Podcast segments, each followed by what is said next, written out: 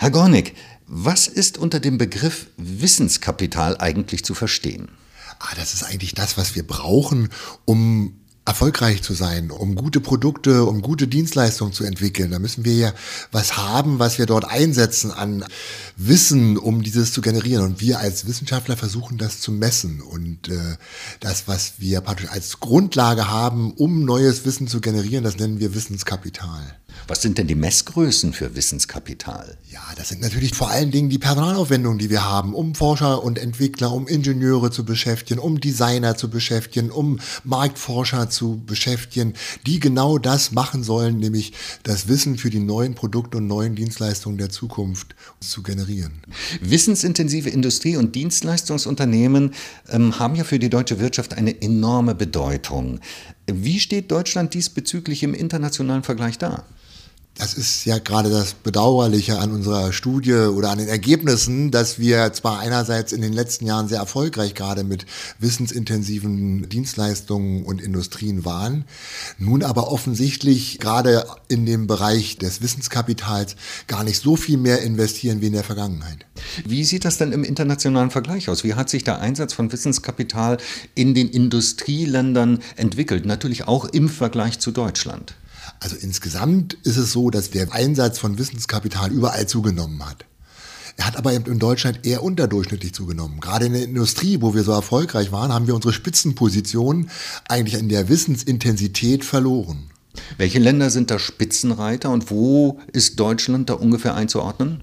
Ja, leider nur im Mittelfeld oder auch ganz hinten. Also bei den Dienstleistungen äh, liegt Deutschland sogar hinter allen Vergleichsländern, die wir hier betrachtet haben, also Frankreich, Großbritannien, die USA oder eben auch kleinere Länder wie Österreich, Finnland, äh, die hier mit einbezogen wurden. Da hinkt Deutschland im Prinzip bei den Dienstleistungen hinter allen hinterher.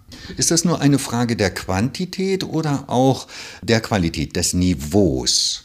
Das ist natürlich schwer zu sagen, wie misst man die Qualität von Wissen. Das ist ja ausgesprochen schwer. Wir haben mal versucht, so etwas wie einen Modernitätsgrad zu berechnen. Also sagen, also so, umso moderner, umso neuer äh, das Wissen ist, was wir dort haben, umso wahrscheinlich besser wird es sein. Und äh, das hat uns leider auch enttäuscht, weil auch dort Deutschland keine Spitzenposition einnimmt, sondern eher ähm, einen äh, geringen Modernitätsgrad im Wissenskapital hat. Wie ist denn der Rückstand im Wissenskapital zu anderen Ländern zu erklären? Wie ist es zu erklären, dass Deutschland beim Wissenskapital international hinterherhinkt mittlerweile? Man kann es sich leicht so erklären, dass man sagt, dass Erfolg müde macht.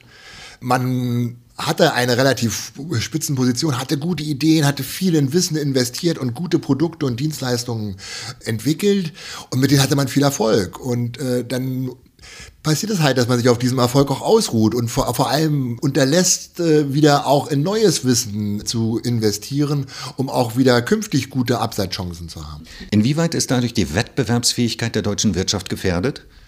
Akut natürlich nicht. Wir, wir reden hier natürlich von, von längeren Zeiten sozusagen. Also wir haben jetzt Mitte der 90er Jahre hier eine Spitzenposition in der Industrie für Deutschland ausgemacht, was eben lange getragen hat als Erfolg. Können wir durchaus nicht jetzt aktuell kurzfristige äh, Rückschläge sehen. Aber wir denken doch, mittelfristig wird sich das negativ auswirken, wenn wir nicht umsteuern. Wer sollte denn die Investitionsimpulse geben? Der Staat oder die private Wirtschaft?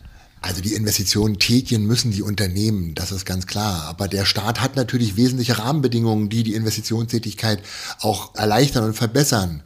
Und äh, natürlich gerade wenn es um Wissen geht, hat natürlich der Staat auch große Vorleistungen. Er produziert ja auch viel Wissen in seinen Universitäten, investiert in die Bildung von Menschen. Also das sind ganz wesentliche Voraussetzungen dann auch für die Unternehmen entsprechend eine Möglichkeiten der Investitionen zu haben. Die Bundesregierung hat eine Zielmarke zur Steigerung der Aufwendungen für Forschung und Entwicklung bis 2025 auf 3,5 Prozent des Bruttoinlandsprodukts ausgegeben. Reicht das? Nein, das äh, ist sicherlich einfach zu kurz gesprungen, deswegen, weil es schon alleine, es geht dort im Wesentlichen nur um reine Forschung und Entwicklungsaufwendungen.